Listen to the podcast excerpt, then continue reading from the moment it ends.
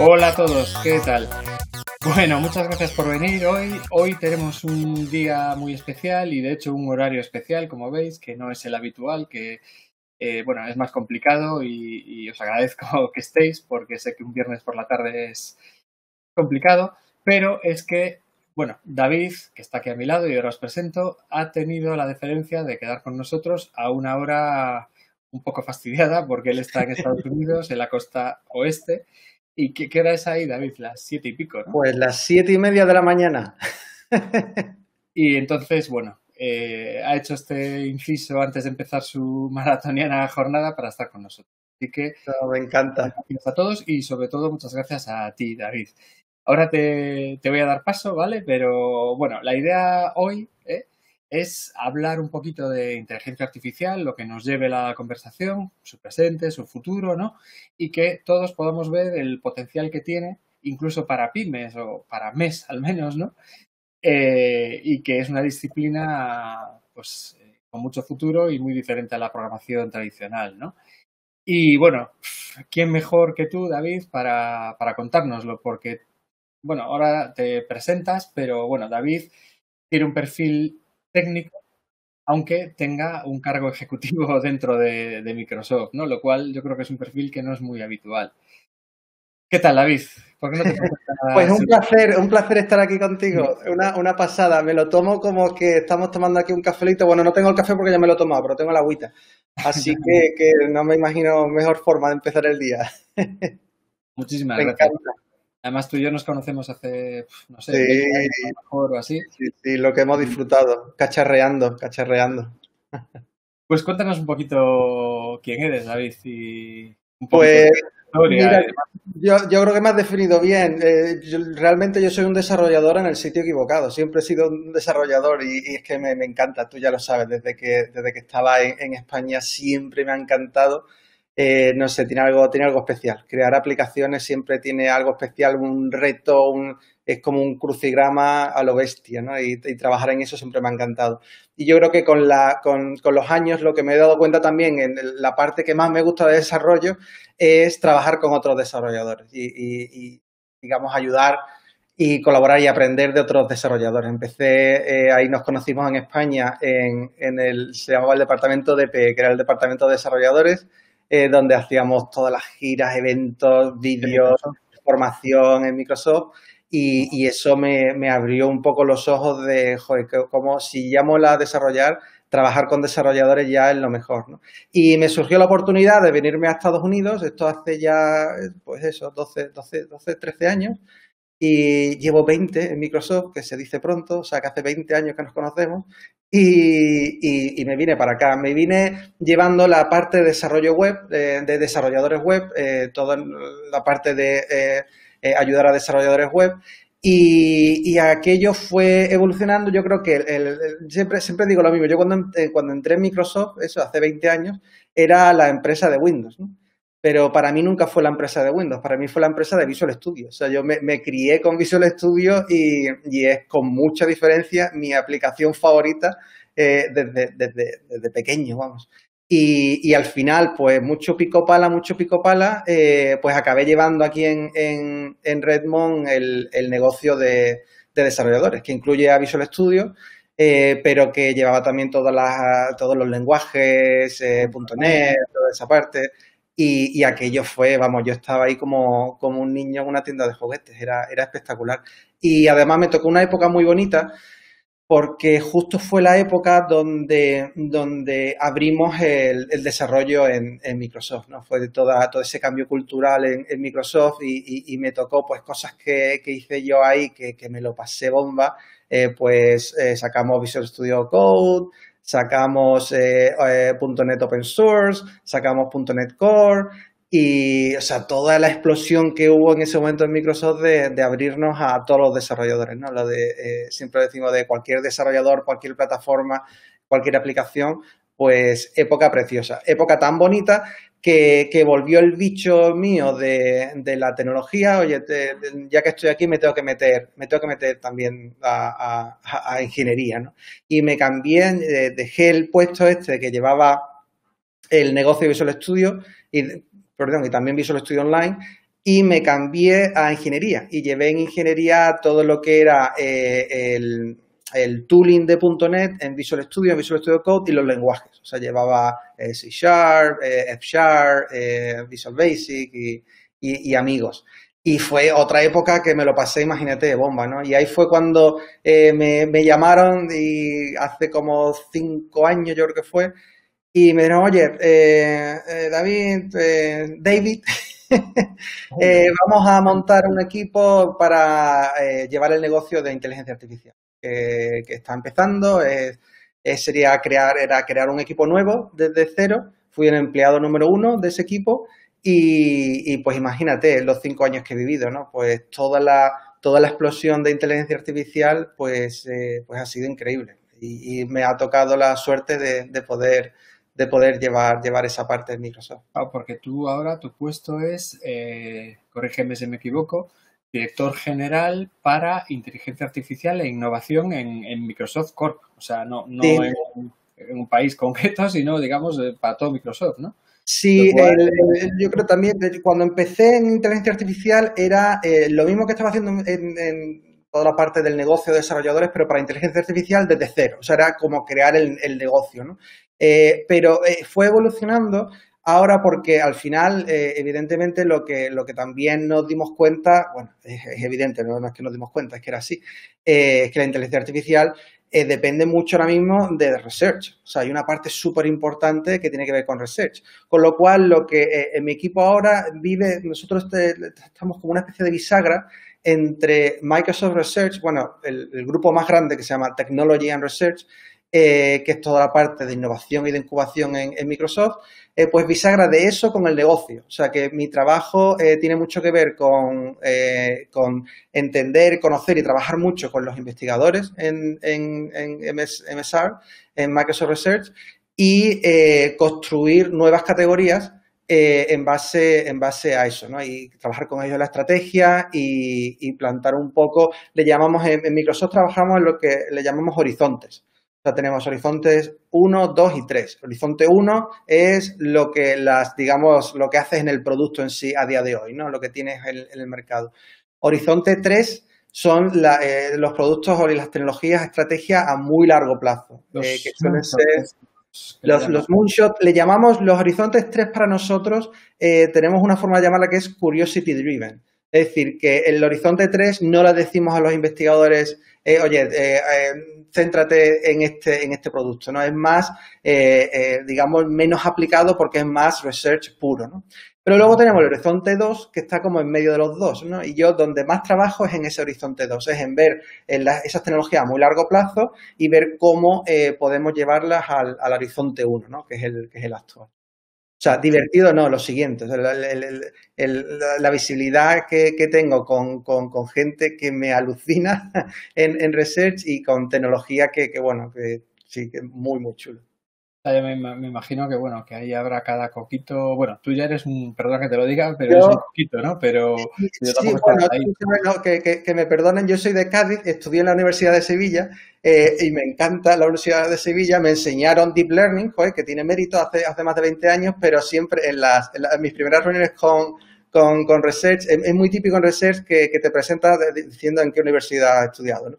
Entonces estaba el rondito y todo, Stanford, MIT y yo, Universidad de Sevilla. Pero a mucha honra, muy orgulloso. Levantando la, marca España por ahí. Por supuesto. Pues eh, no, eso, digo que debes de tratar con, unos coquitos impresionantes y, y, me imagino que tu puesto tiene mucho que ver también con actuar un poquito de puente, de bisagra, como dices tú, entre la investigación pura y las cosas muy complejas y cómo poder llevar eso al mundo real, a la práctica y que valga para algo, ¿no? Sí, sí, efectivamente es, traductor. O sea, al final es eso, es traductor. Por eso a mí me, vino bien, yo siempre, yo creo que estoy ahora en un sitio que, me encaja muy bien porque siempre que he estado en el negocio soy el desarrollador, o sea, siempre me pone la etiqueta, este es el técnico, ¿no? Y siempre que estoy en ingeniería soy el de negocio, ah, no, es que este es el de negocio. Y, ahora pues eso es una, es una fortaleza porque sí eh, puedo, puedo conectar esos, esos dos puntos. ¿Y en qué, si no te importa contárnoslo, claro, y puedes, ¿en, qué consiste un poquito tu día a día como general manager? Mi día a día, pues mira, me levanto a las 7 de la mañana, tengo un podcast con... Eh, mi día a día, pues mira, yo intento, de la manera que estamos organizados en, la organización en sí, es eh, eh, que mi equipo se, se, basa sobre todo, tenemos tres equipos principales. ¿no? tenemos un equipo centrado en toda la parte de business planning que es, imagina, es el, equipo muy centrado de, oye, cuál es la oportunidad de mercado, eh, sacar inteligencia de mercado, entender cuáles son las grandes oportunidades, las grandes tendencias, etcétera, etcétera. Eh, o, tenemos otro equipo, que tampoco es el mío, que es el, digamos, thought leadership, que en el sentido de, oye, ir afuera y contar todo esto, ¿no? Un equipo más de comunicación, de eh, marketing, etcétera, etcétera. Y mi equipo está centrado en, sobre todo, le llamamos inbound, pero vamos, es el interfaz con research. Entonces, la mayor parte del día la paso o trabajando con los otros dos equipos en Business Planning o, Thought Leadership o eh, trabajando con, Research. Eh, ¿Y qué es lo que hacemos? Pues mira, por, tácticamente te, puedo decir algunas de las cosas que, se entiende muy bien. Pues en mi equipo llevamos, por ejemplo, le llamamos un pipeline, que es un pipeline brutal, con todos los proyectos y todas las, eh, todas las tecnologías que se están trabajando en, en, en, en MSR, en, Microsoft Research. Pues imagínate la, la, lista que, que, es todo eso, ¿no? Y, y, hacemos mucho de, oye, ¿cómo podemos, eh, cuáles son las oportunidades, cómo conectamos los puntos, qué oportunidad hay aquí eh, para crear un negocio, para crear una, una no tiene que ser un negocio, puede ser también como Responsible AI. Por ejemplo, estuvimos trabajando mucho en Responsible AI cuando empecé, hace cuatro años, era uno de los temas, una de las categorías que estábamos trabajando más, ¿no? Pues eso no es directamente una oportunidad de negocio, pero pensábamos que era, que era crítico, luego trabajamos mucho con ellos en la estrategia, en unirlo todo y en, eh, luego ir al mercado. Luego hablaremos de eso porque me parece muy interesante todo el impacto eh, que tiene la sociedad o que va a tener en la sociedad la inteligencia artificial y creo que es un tema muy interesante. Oye, y para acabar con este bloque y empezar a meternos en materia más a fondo, una pregunta que yo creo que a mucha gente le, va a interesar y a ver si me la puedes contestar también, ¿no? Y es que tú que has vivido eso, llevas 20 años o 20 algo en, Microsoft y viviste, yo creo que igual los últimos coletazos de Bill Gates seguramente, eh, toda la época de Balmer que era developers, developers, developers, eso fue su, eh, en fin, su legado, tiraba mucho con los desarrolladores y ahora con Satya, ¿no? Satya Nadella eh, ¿Cómo has vivido esos, esas transiciones? Sobre todo supongo que la de Balmer a, Satya, ¿cómo ha cambiado la empresa? Eh, porque vamos, yo creo que la, empresa Microsoft ahora respecto a hace pues 10 o 12 años es que es otra, completamente distinta. Sí, pues eh, sí, es un poco lo que te decía antes, del, donde, donde me cogió a mí todo eso fue en uno de los puntos que más cambiaron en Microsoft. O sea, yo, imagínate, cuando llevaba el negocio de desarrolladores, a ver, nosotros trabajábamos con dos objetivos principales. Imagínate cómo ha cambiado eso. Un objetivo era eh, eh, revenue, sí, por supuesto, o sea, el, negocio de desarrollo, eh, vendemos, vendemos tools de, desarrollo y servicios de desarrollo, pero el otro era Windows. O sea, era alinear nuestra herramienta de desarrollo con, con Windows eso cambió radicalmente, o sea, y me, tocó todo, todo eso y, yo recuerdo porque siempre eh, pues éramos muy, digamos, muy vocales, ¿no? peleábamos mucho internamente, eh, eh, pues abrirnos más en, en, territorio open source, en abrirnos más multiplataforma, etcétera, etcétera, y, eso a nivel estratégico fue un cambio muy grande, ¿no? El, bueno, de repente fue como se abrió el cielo para nosotros y bueno, y ahí fue donde pudimos hacer todo lo que pudimos hacer. Pero yo creo que quitando la parte estratégica, que, sí, que evidentemente fue, muy grande el cambio, y, te digo una cosa, no empezó, empezó incluso un poco antes de, que Satya se, eh, fuera el, CEO. Ya, ya Balmer tuvo aquel memo tan famoso de We are eh, all in en el cloud y, Satya continuó y, lo amplificó muchísimo, ¿no? Pero el cambio más grande yo creo que fue el cultural, o sea, el, ver cómo eh, Microsoft eh, eh, empezamos a culturalmente cambiar y eso sí, hubo, hubo un cambio pues, brutal, ¿no? Al nivel de, cómo trabajamos juntos como, empresa, que a lo mejor de cabeza fuera, yo creo que se nota en, la estrategia, se nota en cómo, en cómo llegamos al mercado, pero yo creo que donde más se nota es trabajando en Microsoft. O sea, el, típico la típica cultura de, achievement, la típica cultura de, llegar a las métricas para mi equipo, eh, esa es de hace 10 años. O sea, ahora trabajamos muchísimo más en, equipo, con una cultura mucho más empática, con una cultura mucho más abierta, dialogante, el, concepto de growth mindset, de, de, siempre estar aprendiendo, de no, de no, como Satya dice mucho esto de no quiero know it all, eh, quiero learn it all. No, no quiero saberlo todo, eh, quiero gente que lo quiera aprender todo. ¿no? Y, yo creo que eso eh, encaja perfectamente con, lo que hay ahora. bueno, aparte él venía, si no me equivoco, venía de, cloud. claro, él llevaba STB, él llevaba el negocio de server and tools. Claro. Pues no, yo para, en mi opinión, vamos, una de las cosas más significativas que demuestra el cambio de Microsoft en estos años es que tú ahora, si tienes Windows, no solo tienes Windows, tienes Windows y Linux, porque viene dentro del sistema. Incluso ahora con Windows 11 vas a tener Android metido dentro del sistema. Y todas las herramientas que hacéis, quitando Visual Studio, bueno, porque tiene esa tradición y tal, pues son multiplataforma, etcétera. Bueno, es, bueno, y lo del open source y toda la pasta que se ha metido en comprar GitHub, por ejemplo, o Xamarin, o, en fin, en proyectos open source a los que se contribuye y, y demás. Pues nada, venga, vamos a meternos un poquito en materia, ¿vale? De inteligencia artificial y, machine learning. Bueno, antes de nada, además de eso, me gustaría comentar que tú tienes un libro estupendo, de hecho lo voy a poner en pantalla para que lo vea todo el mundo, porque me parece, vamos, a mí me gustó muchísimo, que es este que estáis viendo, ¿no? De, de AI Organization. Solo lo hay en inglés, que yo sepa, no, la, no se ha traducido, ¿verdad? Pero es un libro muy interesante sobre eh, cómo aplicar la inteligencia artificial en las organizaciones de todo tipo, no solo grandes organizaciones, sino en general, ¿no? Y además, lo comentábamos antes, a mí cuando lo compré y lo leí, eh, lo que más me llamó la atención, de entrada, hombre, conociéndote no debería haberme llamado la atención, pero al ver el título pensé que quizá era mucho más eso, de menos técnico, ¿no? Y aunque sí que tiene una parte eh, que habla de eso, de organización y de cómo enfocar los proyectos y tal, hay un tercio más o menos del libro, que es toda la parte del final, que es puramente técnico, que te enseña a hacer machine learning, eh, pues eso, eh, partiendo de cero, ¿no? lo cual me pareció, la verdad, increíble. Y, pero vamos, viendo de ti no, no tanto. más, que por mí, más, que por mí, porque es verdad que lo disfruté mucho esa parte, pero yo creo que Siempre, siempre cuento la historia de, de, mi padre, de hecho, que eh, mi padre era, era carpintero, ebanista, y era, o sea, era, me parezco a él no porque se saltó una generación la parte de ebanista seguro, o sea, yo no soy capaz de hacer absolutamente nada con las manos, pero, pero sí es verdad que, que, llevo de él la parte de, la pasión por un, por un dominio, ¿no? En, mi caso fue más la tecnología.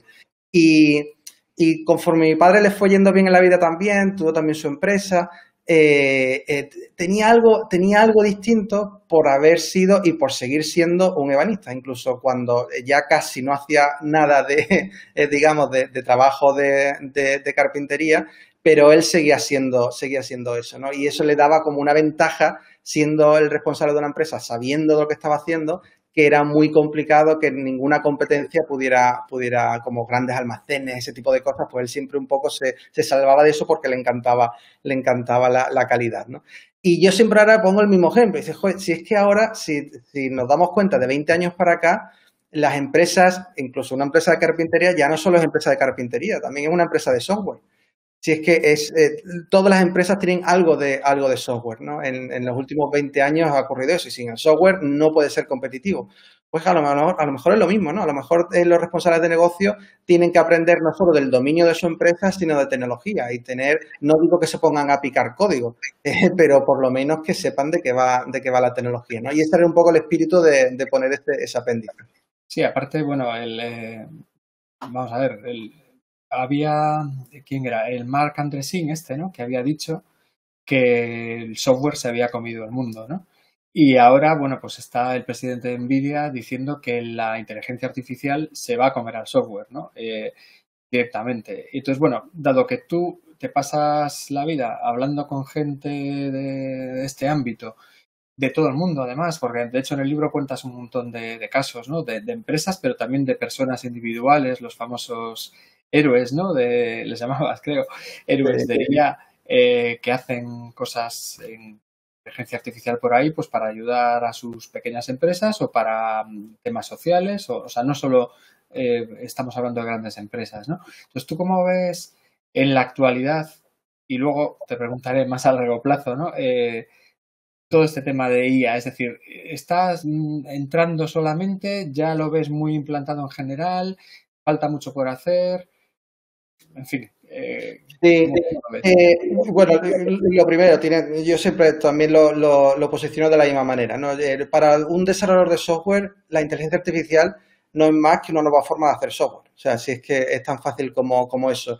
yo no lo posiciono como una, muchas veces, sobre todo con, con gente técnica, no lo posiciono como, un, como, una nueva, como una nueva categoría. Es software, pero se hace de forma distinta. ¿no? Ah, y, muy distinta y, te permite hacer cosas que no se podían hacer con, el software tradicional del if, then, else, ¿no? Y, como tal, eh, evidentemente, no es que se coma el software, es que será la nueva forma de hacer software y, una forma súper, súper crítica para, todas las empresas, ¿no? Eso, eso por un lado. Eh, ¿Dónde lo veo? Hombre, te comentaba al principio, eh, hace cinco años que más o menos, ¿no? Que, empecé con, con, este grupo en inteligencia artificial en Microsoft. Yo no se me olvidará la primera reunión que tuve con un cliente. Fue eh, eh, un cliente que vino a Redmo y estábamos lo típico en, la, en una sala hablando, y yo venía con la historia de la inteligencia artificial, pues imagínate, allí les conté MLOps, eh, les conté Responsible AI, les conté todo eso y yo los veía con las caras diciendo, pero, pero espera un momentito, si yo esto todavía no sé si lo quiero usar. no sé ni, cómo, ni cómo meterle mano a la inteligencia artificial y me estás contando aquí MLOps, ¿no?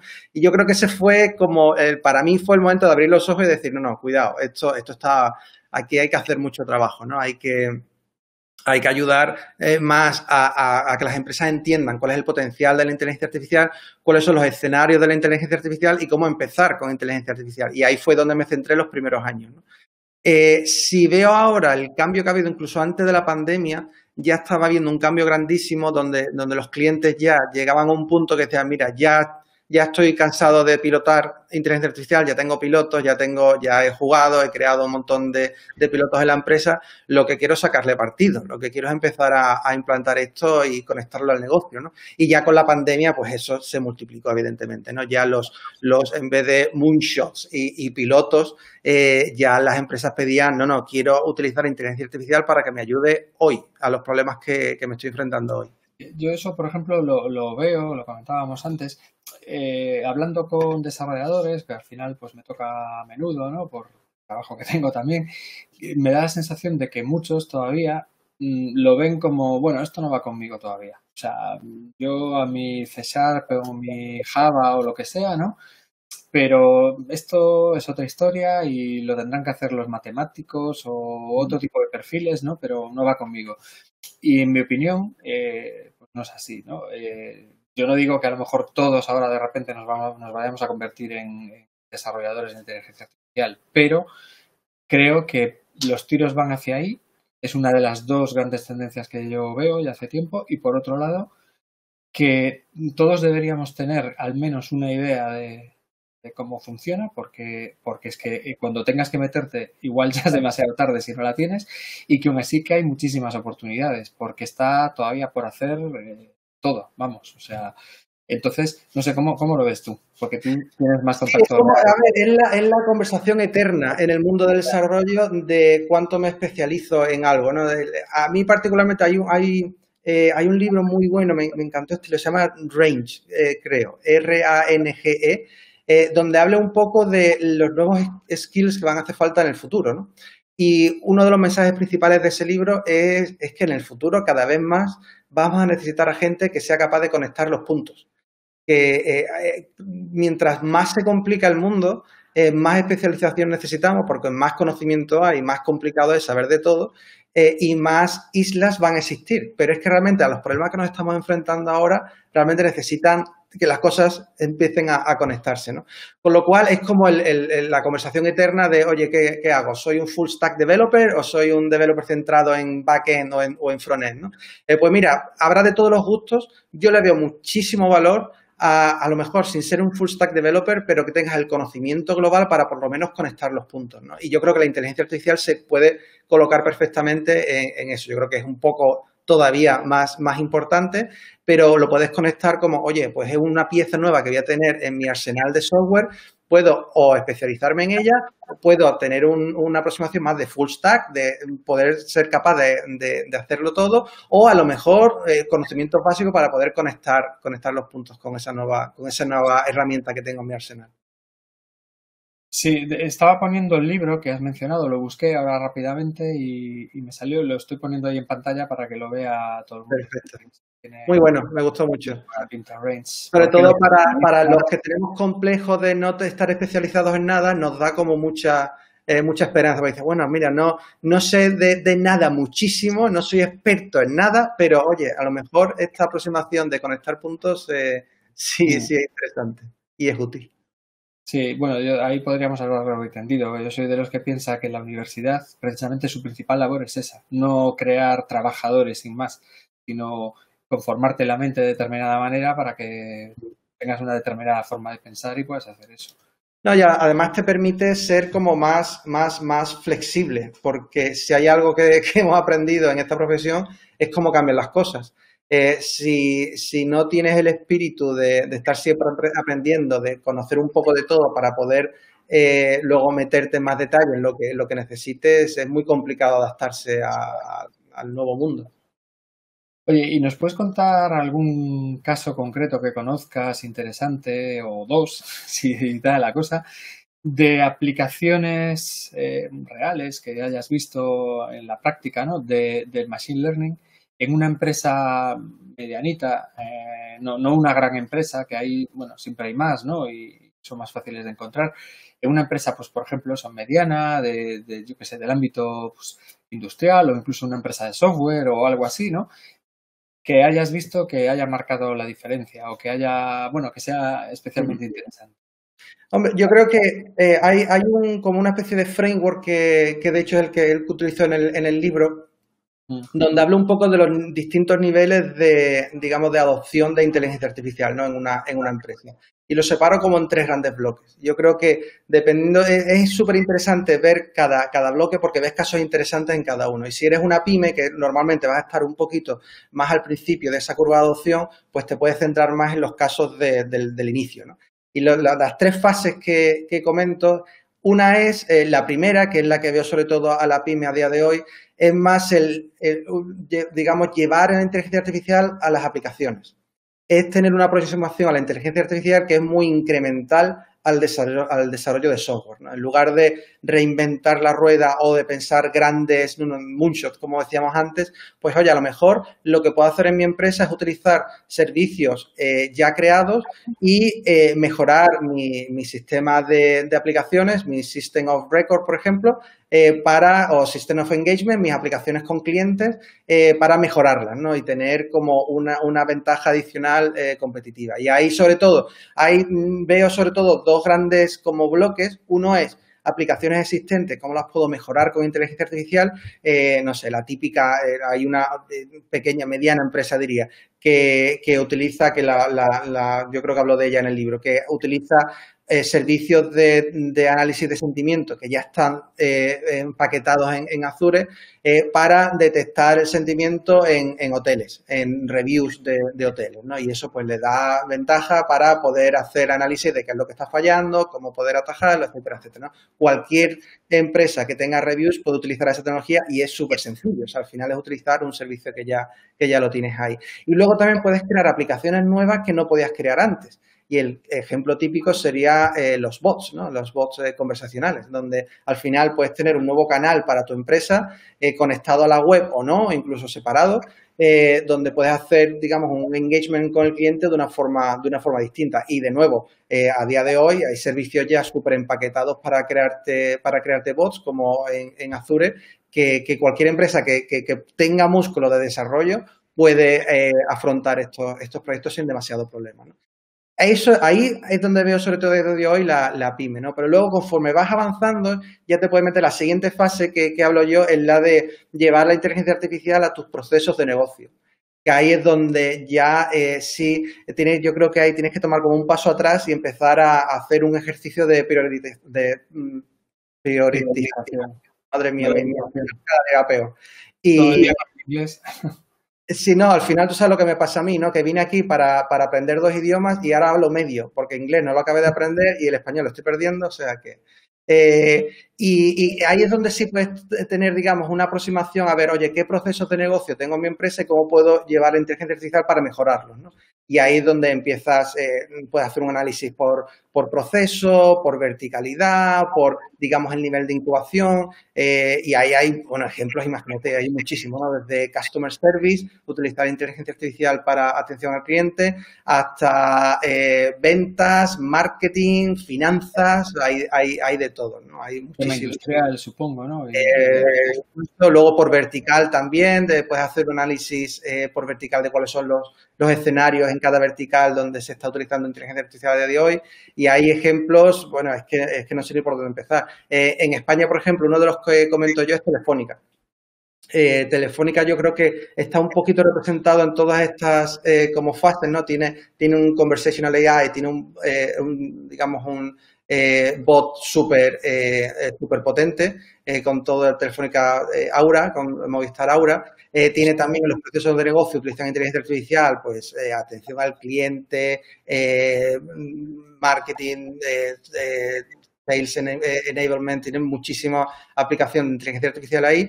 Y yo creo que el siguiente paso, eh, que lo estamos empezando a ver ya también, es el llevar la inteligencia artificial a todos tus empleados. Ese es como, ahí es donde, digo yo que ahí es donde hayas creado una organización eh, AI, donde, donde realmente tu empresa ha hecho como adopción de inteligencia artificial eh, de verdad. ¿no? Es el equivalente de, lo que estamos viendo en software, ¿no? Eh, donde ya cada empleado eh, utiliza, utiliza software, incluso con cosas como Power Platform puede crear software también. ¿no? Y ahí es donde yo creo, hay menos ejemplos, pero sí comento algunos donde hay empresas donde cada empleado eh, conoce qué es la inteligencia artificial y lo aplica en su día a día. Eh, cuento, por ejemplo, eh, WPP, que es una agencia de publicidad súper super importante, no sé si es la primera o la segunda del mundo, que estamos trabajando con ellos porque ellos lo que, han, lo que han hecho es formar a todos los empleados, a 50.000 empleados los han formado en inteligencia artificial, incluso creativos, diseñadores, todos.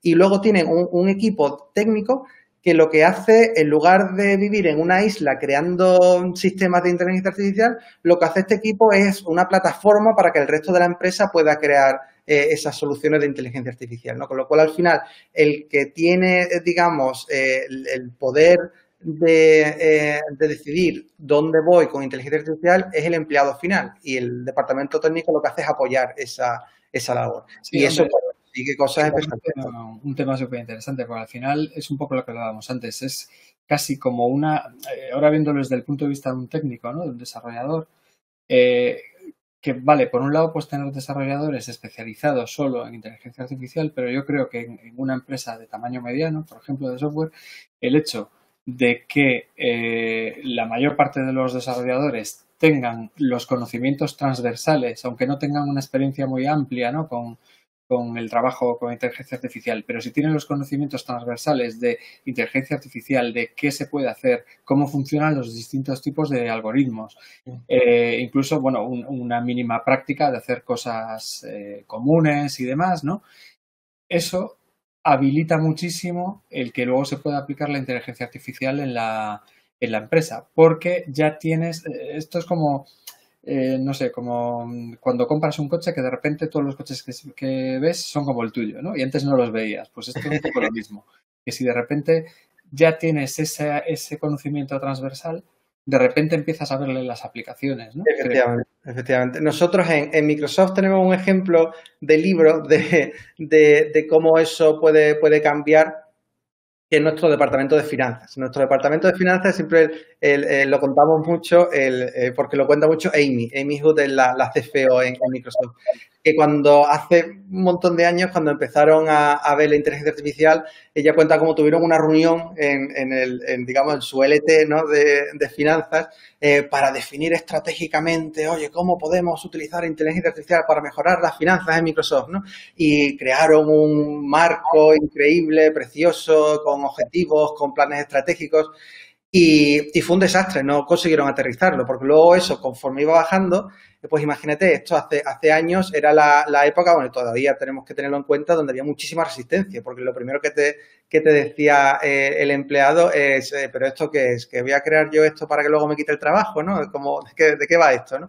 Y hubo mucha resistencia en, en, la, en la implantación de esos proyectos. Entonces lo que hicieron fue cambiaron radicalmente y dijeron, no, no, no más reuniones del LT. Aquí lo que vamos a hacer es formar a todos los empleados, que de hecho luego esa formación fue la, semilla de lo que tenemos ahora online, el AI Business School que, hacemos en mi equipo, eh, se basó un poco en, esa, en esa aproximación, que decir, no, vamos a formar a todos los empleados en las capacidades de la inteligencia artificial y que ellos sean los que propongan y trabajen en los proyectos en los que quieren, en los que quieren centrarse. Y eh, la labor de los técnicos es más soportar eso en un ciclo MLOps continuo, eh, haciendo iteraciones eh, para, llevarlo a, producción. ¿no? Y, fue un cambio brutal. O sea, ahora mismo, al final, curiosamente, acabas en, los mismos planes estratégicos, porque si es verdad que, que, se acaba uniendo, pero lo que hace es cambiar la cultura en el departamento, ¿no? Para, para que tenga éxito. Sí, de hecho, bueno, eh, te iba a preguntar sobre la Microsoft AI Business School, esta que tenéis, que es una web en la que cualquiera puede acceder a un montón de material de más bien conceptual, creo, ¿no? De, sobre inteligencia artificial y que está dirigida sobre todo a directivos, ¿no? Pero bueno, cualquiera le puede sacar partido. Sí, yo creo que eh, la, creamos un poco viendo, primero, el, aprendizaje que estábamos teniendo internamente en Microsoft, pero luego también eh, viendo que había un, como una necesidad en el mercado, ¿no? Que había eh, un montón de AI Schools, Microsoft tiene también su AI School, que es la, parte más técnica, pero que nadie estaba contando ni, ni, enseñando, oye, cuáles son, cómo afronto esto desde el punto de vista organizacional me caché Desde el punto de vista de la organización organizativa. Organizacional. Es que es y, cosas como, oye, eh, ¿cómo eh, planteo la estrategia? ¿Cómo eh, hago una estrategia de inteligencia artificial? ¿Cómo monto mi cultura? O, cómo promuevo una cultura que me permite que permite llevar a cabo esa estrategia. ¿Qué organización necesito para establecer esa cultura? ¿Cómo hago el, el digamos la gestión del cambio? eh, cómo afronto eh, AI responsable. Eh, son, son temas que, más allá de la tecnología, requiere, que, requiere estrategia y, requiere una labor importante de, cultura. Pues eh, mira, ya han empezado a llegar algunas preguntas, así que voy a aprovechar y yo te las voy haciendo y luego seguimos conversando antes de que se acumulen, ¿vale? A ver, nos pregunta, voy a cambiar para que se vean los comentarios, nos pregunta Bautista eh, ¿qué consejo nos puedes dar para poder aprender Machine Learning de la manera más rápida y en general? Eh, ¿Cómo, eh, bueno, tenemos un máster maravilloso que, con el que vais a aprender un montón. Pero aparte de eso, así... Pues mira, yo voy a ser, eh, yo voy a ir, porque al final sí es súper importante encontrar algún material de calidad, puede ser el tuyo, puede ser, hay, hay schools, hay, hay muchas por ahí, eh, pero fíjate que yo lo que voy a recomendar es que uses lo que uses, eh, escribas, escribas código, que esto se aprende andando y que, y que al final, eh, sí, una vez que los conceptos básicos son fundamentales, sobre todo porque cambian mucho comparados con, con el desarrollo tradicional, pero una vez que, una vez aprendas esos, esos, digamos, conceptos básicos, te busques un motivo por el cual necesites utilizar la inteligencia artificial. Eh, para mí, desde luego, eso fue como, eh, por eso siempre, siempre estoy intentando o buscarme, si no lo tengo en el trabajo, me lo busco yo solo, pero necesito tener algún objetivo, tener que hacer algo, tener que, picar algo eh, para, para que me, digamos, me obligue a, aprender. ¿no? y luego, conceptos, Hombre, en el libro hago un poco también como el, como el, digamos, el abanico que hay de, tecnologías, pero ahora mismo yo creo que empezar con Machine Learning tradicional eh, es fundamental. O sea, yo no, hay mucha gente que salta directamente a Deep Learning, redes neuronales, etcétera, etcétera. Yo creo que es bueno tener una buena base de Machine Learning puro y duro, eh, porque, nosotros arrancamos por todo el proceso, que es la, parte de los datos, que es fundamental. Luego hablamos de eso porque yo creo que es fundamental, ¿no? Pero esto es como querer aprender, el que aprende, yo qué sé, pues Angular sin saber JavaScript, que los hay. Efectivamente. Mm, ¿Lo puedes hacer? Sí, no tiene mucho sentido. Mm. Al final te va a dar problemas. Y luego sí, luego es meterte, eh, meterte en redes neuronales, por supuesto. Eh, eh, redes neuronales es, es están, cambiando cada día, o sea que, ahí está claro que es como, como lo que decías tú antes de la universidad. No te centres demasiado en, en, la en la tecnología en sí, sino más en la técnica, ¿no? Porque a ver, es que en el último año, por ejemplo, solo en el área de NLP es que ha cambiado todo radicalmente, radicalmente. O sea, en lugar de... procesado de lenguaje natural, para el que no lo sepa. Gracias. Eh, eh, con eh, temas como modelos masivos, la nueva arquitectura Transformer que no existía antes, o sea, es que, que, ha cambiado radicalmente, con lo cual importante tener esa base para poder luego para poder luego construir encima de eso.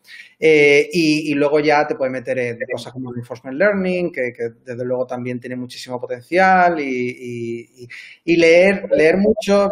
A mí me encanta, yo particularmente aprendo mucho con, mira, si hay algo bueno de esta fase de la inteligencia artificial, es que todo el research está, está publicado. O sea, es, espectacular simplemente irte y leerte los últimos papers en, en cualquier tema que te pueda imaginar te da porque simplemente para entender el paper ya tienes que hacer un trabajo que te va, que te va a dar esa, esa base súper interesante.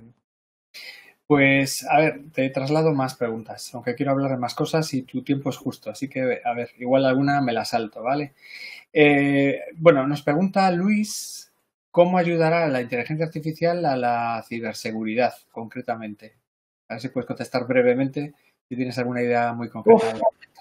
Pues eh, hablo, hablo un poco en el, en el, en el libro, yo creo que, eh, que, como todo, si es que al final la inteligencia artificial es, es una nueva forma de, de, hacer software, con lo cual todos los sitios donde el software ayudaba, con inteligencia artificial se va a potenciar. Nosotros en, en Microsoft tenemos, tenemos mucho, lo, lo cuento en el, en el libro en más detalle, eh, cómo estamos utilizando inteligencia artificial para, desde las primeras fases, para detectar problemas de seguridad e incluso en la fase de desarrollo, mientras está desarrollando los productos. ¿no? Tenemos, tenemos productos que nos, que nos permiten, digamos, hacer el análisis eh, de dos tipos. Uno, analizando el código y otro eh, como una caja negra donde ni siquiera accede al código y digamos, hace el testing de seguridad con, con, esa caja negra con inteligencia artificial.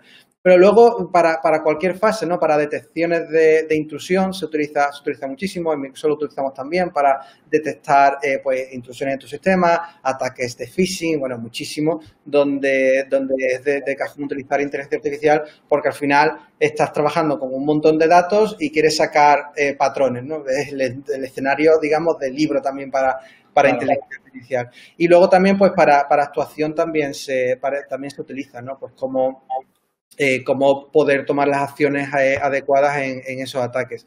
Eh, un tema de por sí daba para tres vídeos, pero, pero sí, super, es, un, es un área súper interesante para artificial. Yo tenía para más adelante una pregunta, pero como la han hecho, pues ya te la traslado, porque a mí personalmente es un tema que me interesa mucho también desde hace mucho tiempo, y es que nos pregunta Elvos eh, no hay miedo de que de la inmensa destrucción de empleos que puede generar la inteligencia artificial. y yo creo que no los va a destruir, sino que los va a transformar. Ya adelanto, pero seguro que tú tienes una opinión. Sí, es, bueno, es un tema que también daría para, para varios vídeos, ¿no? Porque, porque yo creo que, pecamos en, en, la industria tecnológica de minimizar el problema. Es un problema, tenemos que pensar sobre ese problema y muchísimo. ¿eh? Eh, pero muchas veces no en la dirección en la que se suele hacer esta conversación. ¿no? Y como, como, como, tú dices, eh, se, han, se, han, vivido muchas veces situaciones como esta en la, en la humanidad. Eh, al final no sabemos ni cómo, pero llegamos a un equilibrio donde la tecnología se utiliza para aumentar la productividad, para, eh, digamos, abstraernos todavía más del, trabajo manual y, poder, eh, y poder producir más y, por tanto, incrementar la economía, porque al final la economía, en su base, base, base, se trata del valor que somos capaces de producir como, humanos y eso, eh, digamos, si lo ves macro, si lo ves desde arriba, dice, maravilloso, la inteligencia artificial va a subir ese listón, con lo cual más economía, más, más riqueza. Pero el problema es cuando haces zoom, ¿no? El problema es cuando empiezas a hablar del micro, ¿no? Y cuando te empiezas a dar cuenta de que en esa transformación hay, hay, hay, mucho cambio de skills, hay, hay mucho cambio de profesiones, hay, hay mucho cambio que como sociedad tenemos que, tenemos que digamos que proveer como una, como una red social para que primero información, pero segundo también en, en, ver cómo, como para aquellas personas que no puedan hacer esa transformación, pues puedan apuntarse al carro. Si es que es tan fácil como Está claro que va a haber una generación que probablemente tenga ciertos problemas con eso, ¿no? Por otro lado. Lo hemos vivido ya con el software también, si es que lo hemos vivido. O sea, imagínate la transformación que ha habido, qué, qué trabajo de hoy eh, lo puedes hacer sin, sin utilizar un PC.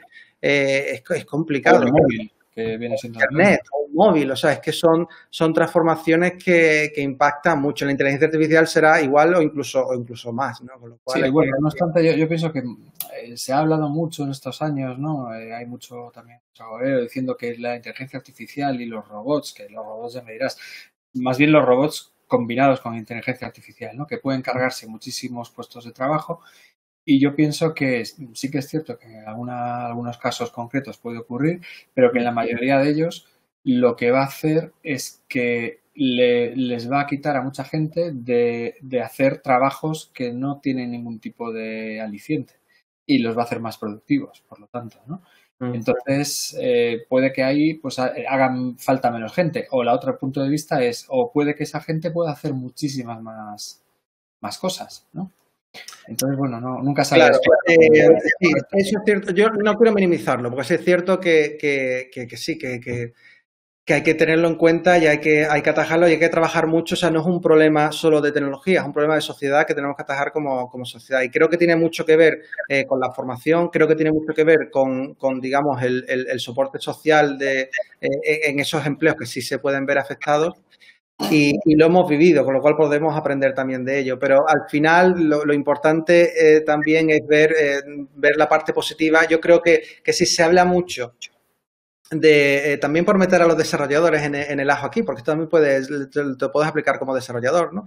Se habla mucho de AI para tareas repetitivas, pero cada vez estamos viendo más a un AI que, digamos, haga corrazonamiento en tareas altamente cognitivas, o sea, en, tareas que no son repetitivas. Hemos visto muchísimo y es un área que me apasiona el cómo eh, eh, investigadores, por ejemplo, tanto de medicina como de cualquier otro ámbito, pueden utilizar inteligencia artificial para, digamos, ampliar sus capacidades cognitivas, ¿no? Y, poder, eh, pues, manejar más eh, volumen de conocimiento o, por ejemplo, con, el, con, el, tema COVID, imagínate, yo recuerdo los primeros meses, eh, nada más que de COVID se publicaron 50.000 papers, ¿no? Cómo un investigador puede construir encima de eso, y están todos los investigadores, por supuesto, súper centrados en, en, la investigación, cómo eh, puedes incluso no ya leértelo, sino entenderlos. Imagínate, es que es imposible, vamos. Y lo, eh, lo que decías del, eh, lenguaje, del procesamiento del lenguaje natural ha avanzado un montón. Claro. Eso por un lado, luego tienes también eh, eh, como incluso en, profesiones que son hasta más creativas, cómo puedes no sustituir, pero cómo puedes ampliar eh, tus capacidades con inteligencia artificial. Pues, eh, a ver, tengo otra preguntita aquí y retomamos, que es muy directa y muy concreta, que nos dice Víctor si existe, entiendo que por parte de Microsoft, algún curso que trate el tema de visión artificial con Azure y sus algoritmos. Sí. Profundidad. Eh, sí, si te vas a, a Microsoft Learn, eh, eh, no me acuerdo la lección, creo que es learn.microsoft.com, eh, tienes un área de inteligencia artificial y ahí tienes uno de, de visión en azul. Y también nos, nos pregunta Maxim, Maxim, ¿cómo dar el salto al mundo de la IA? ¿Qué conceptos son necesarios? Yo me imagino que esta pregunta va un poco, eh, porque a, mí me la hace mucho, o sea que entiendo que debe de ir por ahí, eh, hace falta ser un genio en matemáticas, por ejemplo, porque eso lo echa a mucha gente para atrás, ¿no? O qué conocimientos previos necesito de lo que sea, de programación o etcétera. Mm. Eh, me van a matar los científicos de datos por decir esto, pero, pero realmente la matemática detrás de muchos de estos sistemas es, es eh, no es tan compleja. O sea, que, que, realmente es la escala, muchas veces la escala es lo que nos echa para atrás, ¿no? Pero, pero si vas a un curso eh, donde te cuentan eh, los, digamos, la, la, incluso la parte matemática detrás de Machine Learning, el, el gradient descent, el, la propagación, pues, oye, a ver, que no, es tan de locos, que tampoco es, necesita ser haber estudiado matemáticas para, entenderlo, pero sí es cierto que, si quieres llegar hasta ese nivel, si necesitas, necesitas meterte en las matemáticas. A ver, eh, si algo que nos encanta a los desarrolladores es abstraernos y poner más y más capas de abstracción. Eh, en la inteligencia artificial se está empezando a ver eso, se está empezando a ver cómo, igual que para el desarrollo de software, tienes un stack donde te quedas donde tú quieras y cuántos desarrolladores a día de hoy conocen ensamblador. Pues yo ya no me acuerdo. Nosotros, por ejemplo, en el máster eh, lo que pedimos para poder hacerlo es, bueno, obviamente un, mínimo de querencia por las matemáticas. Es decir, que no te den alergia, porque mm. algo de matemáticas tienes que tocar. Pero que si tienes las matemáticas del instituto claras, no tendrías que tener ningún problema para seguir el máster, porque de mm. hecho se explican los conceptos a medida que se van necesitando y mm. demás. Está claro que algo de matemáticas vas a tener que ver, pero bueno, no es tengo que hacer un montón de integrales y ecuaciones diferentes. Eh, nos quedamos en las derivadas. Derivadas sí tienes que saber, pero integrales ya no. Eh, vale, fenómeno. Eh, venga, como nos queda poquito porque tú eso, nos has hecho el favor de recibirnos tan temprano, vamos a ir hablando de otros temas y luego si hay más preguntas las, las traslado. Vale, yo te quería preguntar desde tu punto de vista, que yo creo que es muy privilegiado, precisamente por lo que contabas al principio de cómo trabajas y demás, sobre el futuro de la inteligencia artificial, machine learning y todo esto, ¿vale? Eh, es decir, pero como dices tú, en tres horizontes, ¿vale? Eh, los límites actuales a día de hoy o inminente, ¿no? De, toda esta tecnología, el futuro esperado, que, que, ya sabemos que esto es un poco la bola de cristal que nunca se sabe, ¿no? Pero según tu experiencia, el futuro, yo que sé, a, medio plazo, dos, tres años, que esto ya en tecnología es casi a largo, ¿no? Pero bueno, a medio plazo de todo esto y luego ya, pues el, horizonte tres, ¿no? El futuro a largo plazo, cinco, diez años, ¿no? Y, de hecho aquí, perdona, eh, ya te dejo contestar, una cosa que a mí también me interesa muchísimo y que no sé hasta qué punto va a desarrollarse o no, es también la confluencia con la computación cuántica, porque cuando se junten las dos cosas puede ser tremendo, ¿no? Lo que pasa es que la computación cuántica va un poco por detrás todavía respecto a esto. Entonces, un poquito eso, horizonte 1, horizonte 2 y horizonte 3. Eh, ¿Cómo lo estructuro entre horizontes? No sé ni, por dónde empezar. Eh, eh, si quieres, te lo puedo estructurar más por áreas que yo creo que, van a ser claves y luego en cada área ver un poco los, tres horizontes, porque sí es cierto que no es que cada área esté enlazada exactamente con un horizonte, sino que todo va progresando en paralelo.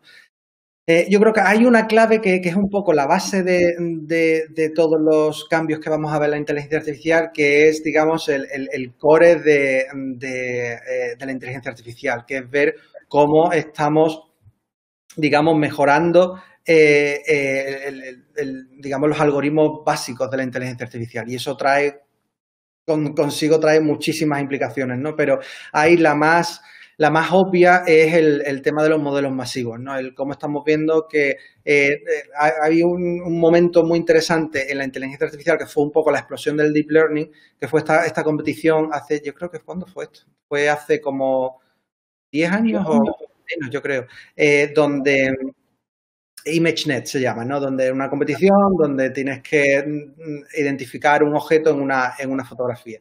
Y en esa competición fue donde eh, hubo como un cambio fundamental eh, porque en esa época las redes tenían muy pocas, muy pocas como capas, ¿no? Y ahí hubo, un breakthrough, se llamaba el Residual Neural Network, una arquitectura nueva que te permitía aumentar el número de capas sin impactar en el entrenamiento. Porque el problema es que cuando aumentabas el número de capas, aquello, eh, había una cosa que era, se llamaba el desvanecimiento del gradiente, que lo que hace es que te complica mucho que la, que la red neuronal aprenda. ¿no? Eh, pero con esta técnica, aquello, le metías más capas, más, eh, más eh, neuronas artificiales y aquello seguía escalando, seguía escalando y fue donde nos dimos cuenta de, oye, es que esto no le vemos el límite, es que mientras más le metemos mejor lo hace. Y ahí fue donde fue la explosión de Deep Learning, ¿no? Donde realmente eh, se consiguió la paridad humana en detección de, objetos, en clasificación de objetos eh, y se, fue el, inicio de algo, de algo muy grande que por aquella época pues se creaban modelos de 40, 50, 60 millones de parámetros. Era como el state of the art que se hacía que se hacía OpenAI tiene no sé. Desde entonces ha estado muy plano en el número de parámetros, porque si lo piensas, la arquitectura, ¿vale? En, en, imagen se utiliza mucho las redes eh, eh, convolutional networks. Redes, esa no lo había intentado decir en español. Neuronales eh, con, ah, con, ah, no me sale tampoco. Y ha salido, convolucionales, perdón. Pues eso no lo hubiera dicho yo. Eh, entonces, pero para, eh, para, cosas como NLP, como eh, procesamiento de lenguaje, utilizamos redes, le llamamos redes recurrentes, ¿no? Como las, como redes con, con memoria, que lo que haces es, pues que al propio red, claro, cuando estás tratando un texto, para entender un texto no solo puedes tener en cuenta la palabra en la que estás procesando ahora, sino tener en cuenta todas las anteriores, con lo cual necesitas memoria. Y eso requería eh, que, claro, que un tratamiento secuencial, porque necesitas que la red se conecte con, ella misma. Eh, la aproximación nueva de hace, de hace, unos muy poquitos años para acá es Transformer, ¿no? Es una nueva arquitectura que lo que hace es romper, digamos, esa aproximación y decir, oye, cuidado, en lugar de eh, hacer una red recurrente que tiene que conectarse consigo misma o que tiene memoria, que aquello no escala, que nos cuesta muchísimo escalar, vamos a intentar hacer una red como una red de tratamiento de imágenes donde eh, digamos, lo pueda, lo pueda escalar. Y esa, fíjate, algo tan pequeño, que parece tan pequeño como eso, está siendo una auténtica revolución, porque de repente el límite que teníamos antes de decenas de millones de parámetros eh, que llevamos, bueno, sabes, eh, eh, Microsoft sacó hace año y medio, sacamos Turing, que en aquel momento era el modelo más grande que, existía, con 17 billones, billones americanos de, parámetros. Millones, enseguida OpenAI con 175 billones de parámetros. Hace poco anunciamos nosotros toda nuestra infraestructura de DeepScale que ya permite entrenar modelos de hasta un trillón de parámetros. ¿no? O imagínate la, escala. Pero lo más interesante no es eso, no, importa el número de parámetros, lo interesante es que como aquello que nos ocurrió con Deep Learning y la clasificación de imágenes, estamos viendo que mientras más parámetros añadimos, más poderosos, más potentes son los modelos y más cosas pueden hacer. Y no solo eh, que pueden hacer cosas mejor, sino que además son más genéricos. Y ahí ya hablamos de un cambio de juego para la inteligencia artificial, porque si lo piensas ahora mismo, la inteligencia artificial se desarrolla muy en, como en silos, ¿no? No tenemos ese concepto realmente de plataforma de inteligencia artificial que puedas aprovechar un modelo, aunque existen técnicas, transfer learning, tal y cual, pero están limitadas. Esto nos está abriendo los ojos a modelos Primero, multitareas, es decir, que puede hacer múltiples tareas, incluso tareas para las que no ha sido entrenado. Modelos multimodales, donde no sea solo lenguaje, sino también lenguaje, audio, vídeo, eh, imágenes, etcétera, etcétera, y todo conectándolo entre sí. Eh, y, lo último, multitarea, multimodalidad y eh, multidominio, es decir, que puedes utilizar un mismo modelo que has entrenado, en, por ejemplo, en Internet, totalmente genérico, que lo aplicas a un dominio. Y esa transferencia, en lugar de tener que desarrollarla, empieza también a verse como, y podéis buscar documentación online donde lo cuentan en más detalle, pero se empieza a ver cómo eh, esos modelos pueden aprender en lo que llamamos, eh, se les suele llamar zero shot o few shot eh, o one shot, que es básicamente, en lugar de tener que proveer datos y volver a entrenar ese modelo, Simplemente, en el caso de FewShot, les das algunos ejemplos de lo que quiero que haga el modelo. Oye, es que quiero que me detecte sentimiento en francés. Pues le pongo tres frasecitas en francés, el sentimiento, y el modelo es capaz de entender eso y aplicarlo y generalizarlo. ¿no?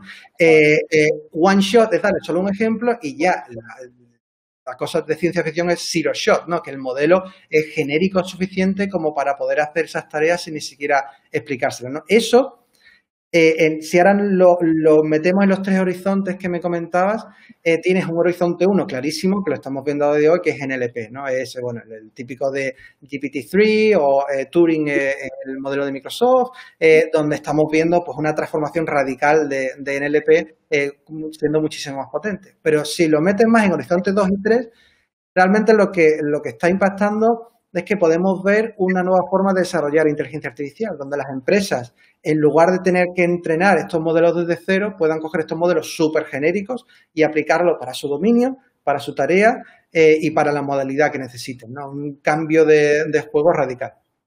De hecho, hay un par de preguntas que tenía pendientes y que ya casi has contestado, pero las pongo aquí por si acaso quieres añadir algo, ¿no? Que nos pregunta Víctor otra vez, que dice, eh, ¿qué tan lejos estamos de una inteligencia artificial general? ¿Vale? Y también pregunta, eh, ¿qué espera Microsoft de su asociación con OpenAI? Porque hemos hablado de OpenAI, ¿no? Que son los que han hecho el famoso GPT-3, ¿no? GPT-3 que mencionabas tú ahora, etcétera. Entonces, vosotros os habéis asociado, habéis metido mucho dinero en la, empresa, ¿no? Y, de hecho está en exclusiva, creo, en, en eh, para hacer cosas con ella. Mm. Y bueno, pues pregunta estas dos cosas. La primera yo creo que es un poco así, bueno, sacar el dedo y tal, y esta segunda sí, puede Sí, sí, sí, sí, claro. La, primera, te voy a contar una historia un poquito larga, así que perdón por anticipado, pero es que la primera no... no ¿Sabes tú? Porque es verdad, y pecamos mucho en, tecnología, ¿no? Por ejemplo, lo que acabo de hacer yo ahora, ¿no? De decir, bueno, modelos masivos, multitarea, multimodalidad, de forma natural, eh, eh, si estás escuchando eso, piensas, ostras, eso parece AGI, ¿no? Eso parece inteligencia artificial general, ¿no? Eh, vamos a llegar a eso.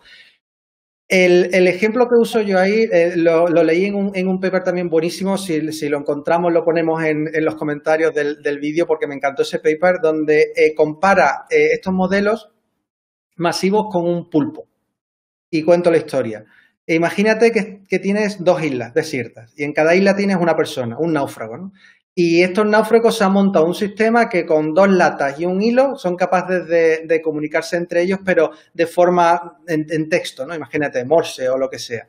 Y resulta que tienes un pulpo súper inteligente en el océano que ve el cable y dice, un momentito, coge el cable y se lo pone, se lo pone aquí, ¿no? Y empieza a escuchar lo que dicen, eh, lo que están hablando esos dos náufragos.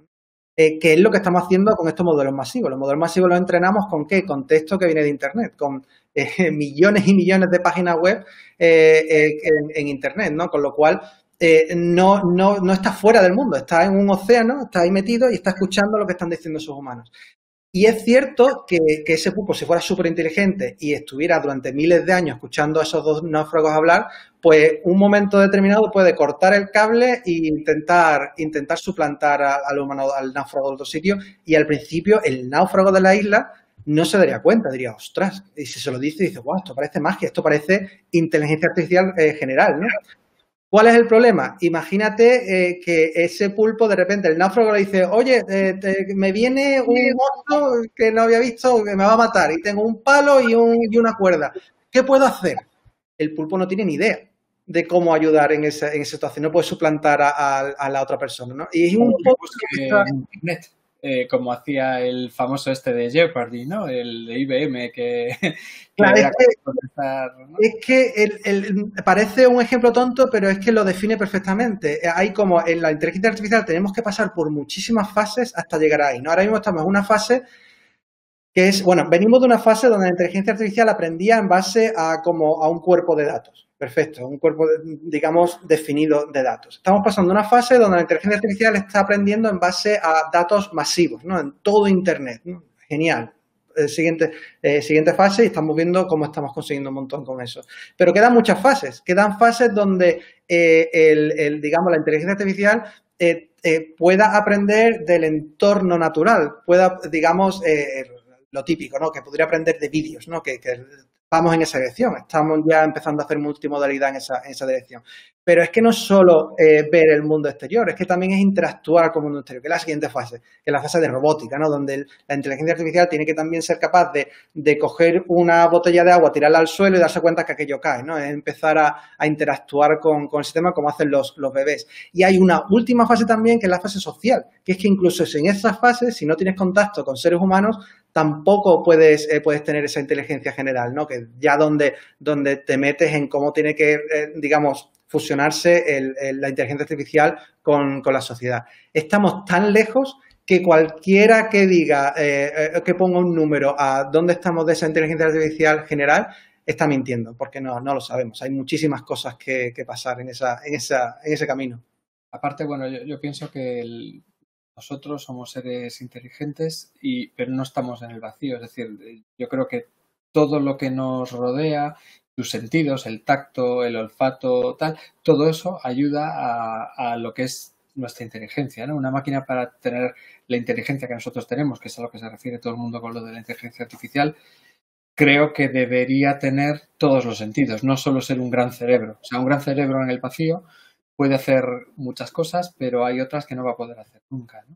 Entonces yo creo que ahí, y esto, mira qué bien lo he hilado con una pregunta que tenemos aquí, que tiene que ver, que nos pregunta David, eh, ¿cómo crees que los avances en inteligencia artificial están afectando al hardware? ¿no? Porque yo creo que al final también acabará esa inteligencia general, si se consigue, será también a través de, un, no sé si un robot, iba a decir un robot, pero igual no es la palabra, ¿no? Por lo que te decía hace un momento.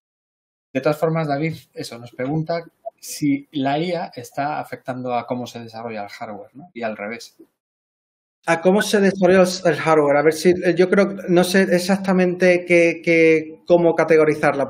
lo puedo pillar en dos sentidos. Uno es cómo el hardware está cambiando para, digamos, servir a la inteligencia artificial, que eso es evidente. O sea, eh, si vemos ahora, yo creo que en el caso de los modelos masivos que, que, comentábamos antes, ¿no? El, el, concepto del el superordenador de inteligencia artificial, ¿no? que, es necesario para, para entrenar esos, algoritmos, es un, es un challenge, digamos, un desafío desde el punto de vista de hardware que no habíamos visto antes. imagínate eh, la, capacidad de procesamiento que necesitas para entrenar esos algoritmos en base a todos los datos de Internet con billones de parámetros. No es algo que no, que no nos habíamos enfrentado antes en, el desarrollo de software, ¿no? Con lo cual necesitas innovación en todos los aspectos del hardware, desde el aspecto puro y duro del hardware, donde está viendo, bueno, sabéis que hay muchísimas aproximaciones, desde eh, la aproximación de chips especializados en, AI, como eh, chips eh, de digamos, más genéricos como eh, GPUs que utilizas para AI, como cosas intermedias como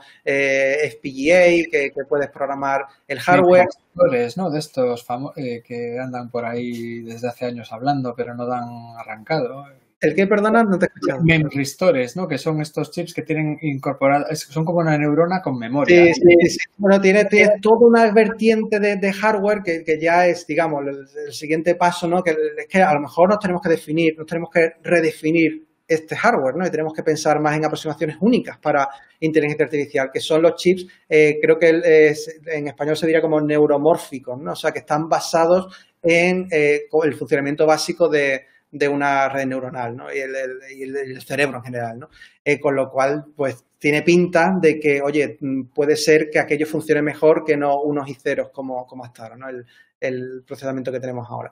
Pero luego, encima de todo eso, tienes que repensar cosas como la distribución. O sea, tenemos ya más o menos, sabemos cómo crear eh, cosas como eh, search engines o sitios web que escalen a billones de personas pero eh, tenemos que hacer ese, ese, camino también para la inteligencia artificial y hay que hacer mucha inversión. Nosotros, por ejemplo, tenemos todo, eh, todo este sistema llamado TipScale, que es un framework open source, puede utilizar cualquiera, que te permite eh, distribuir, digamos, le, llamamos una distribución en tres dimensiones, porque puede distribuir tanto el modelo como los datos como las capas, ¿no?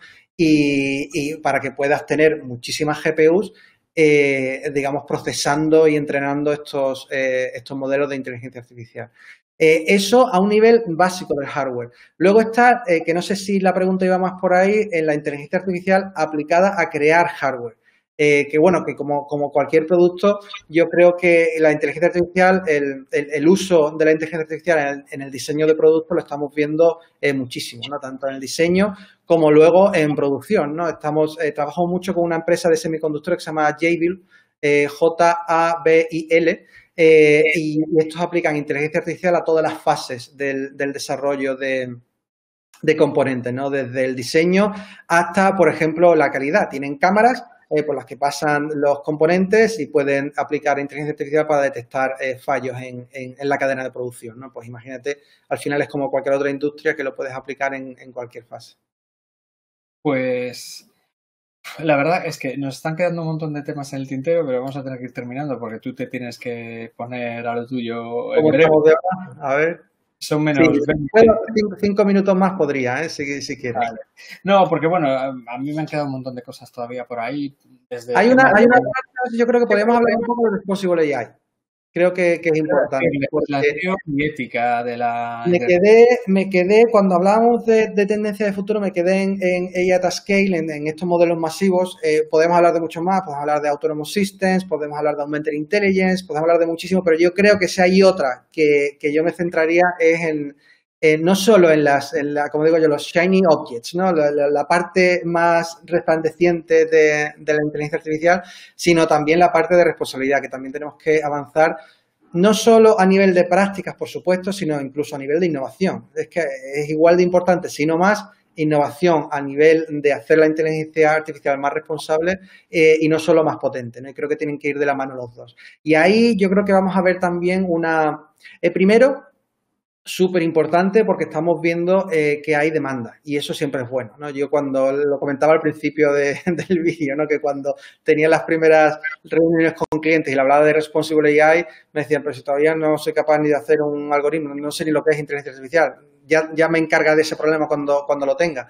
Eh, ahora ya estamos ahí, ahora vemos empresas, de hecho es uno de los factores principales eh, que, les preocupa y que quieren abordar, ¿no? que es cómo estoy seguro que hago, que desarrollo inteligencia artificial minimizando los riesgos que ya sé, porque ya sí hay, eh, digamos, conocimiento en las empresas de los riesgos que conlleva también la inteligencia artificial. Yo creo que hay a nivel técnico, sin, meternos, porque tiene que haber toda una transformación que no hemos hablado hoy mucho, pero de, de MLOps, tal y como el mundo software pasó por una transformación brutal de metodología, lo mismo tiene que ocurrir con la inteligencia artificial. Una vez que sea más madura, tenemos que tener en cuenta las prácticas y, y Responsible AI tiene que ir ahí, ahí metido. Pero mm, saltamos esa parte y hablamos de la innovación. Tiene que haber muchísima innovación en áreas como transparencia, en áreas como eh, equidad, en áreas como privacidad, muchísimas áreas que, a día de hoy nos faltan muchas veces las piezas tecnológicas para, abordarlas con seguridad. ¿no? Yo en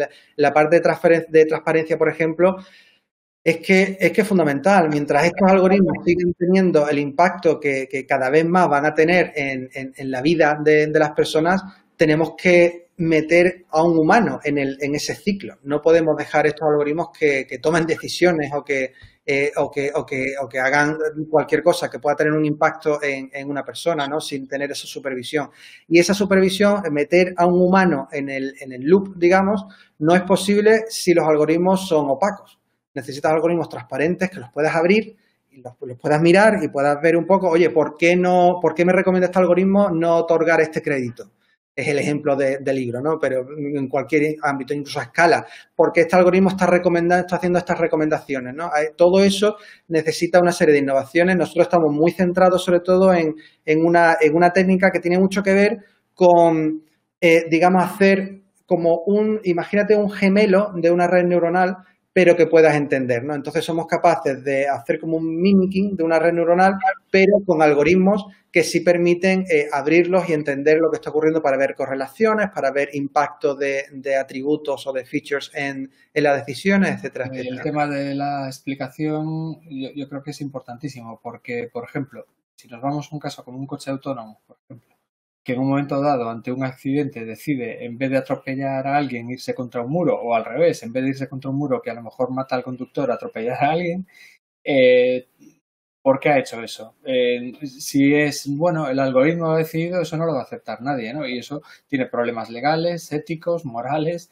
es un tema muy complicado. Yo creo que a lo Y ahí ya te metes en otro tema súper interesante que yo creo que, también, y viene, mira, fíjate, encaja muy bien también con otro tema que hemos hablado, que es este concepto de developer full stack, ¿no? que, entienda, que entienda de todo, porque más y más, y ese es un ejemplo también prácticamente de, libro, más y más yo creo que tenemos que llegar a tenemos que llegar a una situación donde, eh, eh, eh, digamos, podamos establecer constraints como limitaciones a la inteligencia artificial basado en reglas. O sea, es como back to the future, volvemos al pasado. Vamos a, vamos a, tenemos que mezclar la programación tradicional con la programación en inteligencia artificial, porque al final, o sea, no solo es entender por qué ha tomado una decisión, sino también darle guías de, cómo tomar esas decisiones. ¿no lo Como las leyes de las leyes de la robótica de Asimov de no a humano ni por omisión, etcétera, etcétera. Pero nosotros lo hacemos, nosotros tenemos una plataforma de sistemas autónomos que está basada, le llamamos, eh, la técnica le llamamos machine teaching, en lugar de machine learning.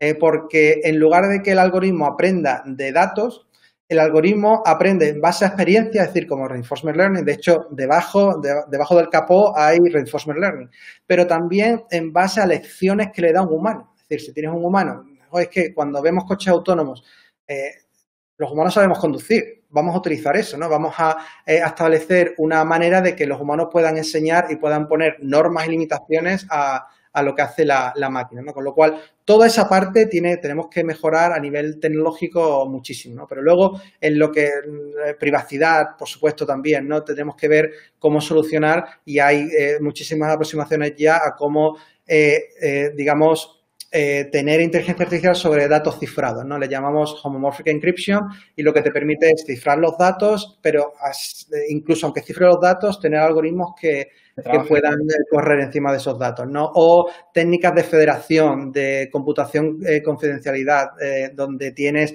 puedes tener a múltiples empresas, por ejemplo, múltiples hospitales, compartiendo sus datos sin que ninguno vea los datos de los demás, pero que puedas entrenar algoritmos encima de eso. O differential privacy, donde puedas, digamos, dar mayor privacidad a los datos, evitando ataques como el típico de, de digamos, de tener acceso a un, a un dataset que aunque esté anonimizado, puedes hacer correlaciones entre los datos para eh, llegar al, individuo, ¿no?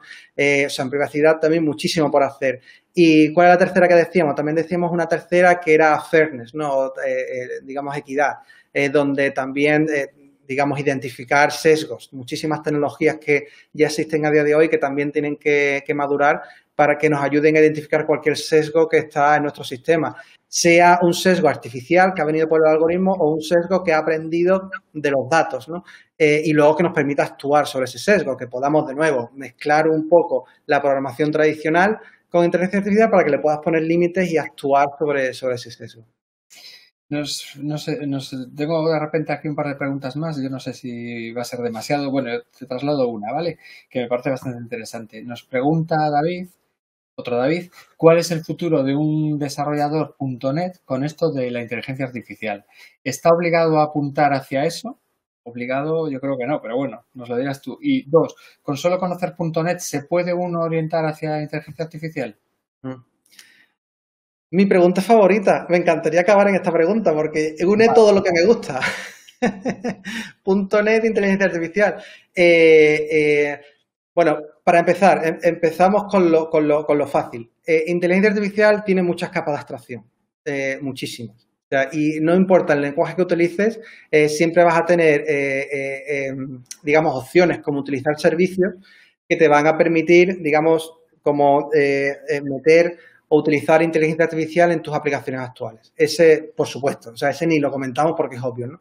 Pero yo creo en, en .NET uno de las, y, me da, hasta, me hace el corazón hasta un poquito de, nostalgia porque era lo que, lo que llevaba yo antes.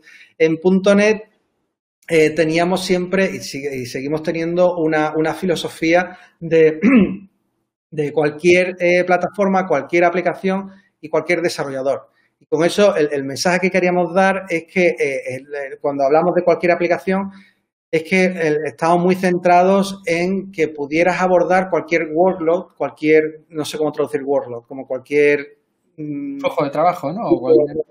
Tipo de aplicación eh, con, eh, con ah, workload, perdón, Vale, vale, perdona, sí.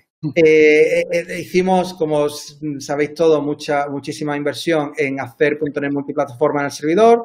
hicimos .NET multiplataforma en el cliente para que puedas hacer aplicaciones de servidor, aplicaciones de cliente, aplicaciones móviles.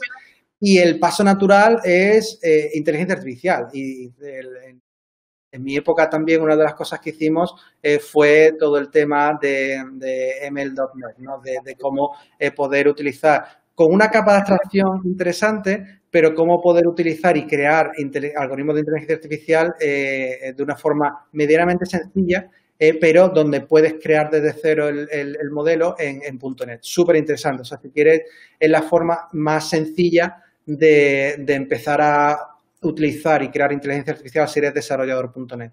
Eso no quita que, que, a ver, como volvemos al, tema de siempre, ¿no? Si quieres ir a una capa todavía más, más baja, ahí ya sí recomiendo pues meterte en, en, frameworks como eh, PyTorch o eh, como TensorFlow, eh, donde, que por cierto, puedes utilizar desde .NET, no tienes ningún problema, pero que sí te van a requerir meterte a un, a un nivel distinto, a un nivel distinto. Y ahí depende un poco de lo que hablamos al principio, de, tu estrategia como profesional, de cómo de amplio quiero ser o cómo de especializado quiero ser. En .NET, de hecho, hay ya hace bastante tiempo ML.NET, ¿no? Que es más Sí, eso, perdón, ML.NET había dicho yo, ML.NET, sí, eso me Y te referías a eso. Vale, y bueno, y desde luego los servicios de Azure los puedes usar desde C Sharp y desde prácticamente cualquier lenguaje, ¿no? O sea que, vale. Pues nada, eh, la verdad que es una pena porque ya digo que han quedado un montón de temas interesantes en el tintero, desde, bueno, temas incluso de, de cultura y de, y de, puentes que estábamos hablando antes, ¿no? Entre distintas partes de las empresas y tal, o sea, no, no necesariamente técnicos, ¿no? Sino de eso. Pero vamos a tener que ir parando ya, lamentablemente. En fin, eh, yo creo que ha sido súper interesante, además tener tu punto de vista eso, es un privilegio porque no todos los días tiene una oportunidad de hablar con una persona como tú que tiene ese perfil técnico y además eh, de gestión, ¿no? Y que estás hablando todo el día con gente de todo el mundo, además, eh, sobre estos temas y, demás. Y entonces, bueno, pues te agradezco infinito que hayas dedicado este tiempo, estas horas de la mañana Nada, ya, ya, ha salido el sol, ya ha salido el sol, ya no parece tan temprano. y, bueno, eh, eso, un millón de gracias. Eh, si me permites, voy a aprovechar, ya que estamos, para recordar que tenemos un máster de Machine Learning que va a empezar en unos días y que, que el que tenga interés, que seguro que le va a sacar mucho partido. Y bueno, ya sé que va a ser difícil, pero te emplazo a otra ocasión, a lo mejor a, hacer, a repetir esto, pero ya eh, continuado, es decir, hablando de, los temas que nos han quedado en el tintero. Me encantaría. muchísimas gracias. hay gente por aquí también en los comentarios que te están dando las gracias, así que también se las, las traslado de, de, su parte. las traslado. Un placer. Bueno, eh, pues nada. Buen fin de semana a todos, porque yo creo que allí ya estáis acabando la jornada y es viernes, o sea, eh, si queréis sentiros mejor, pensar que a mí me queda todo el día por delante. Pero para los que ya estáis de fin de semana, a disfrutarlo.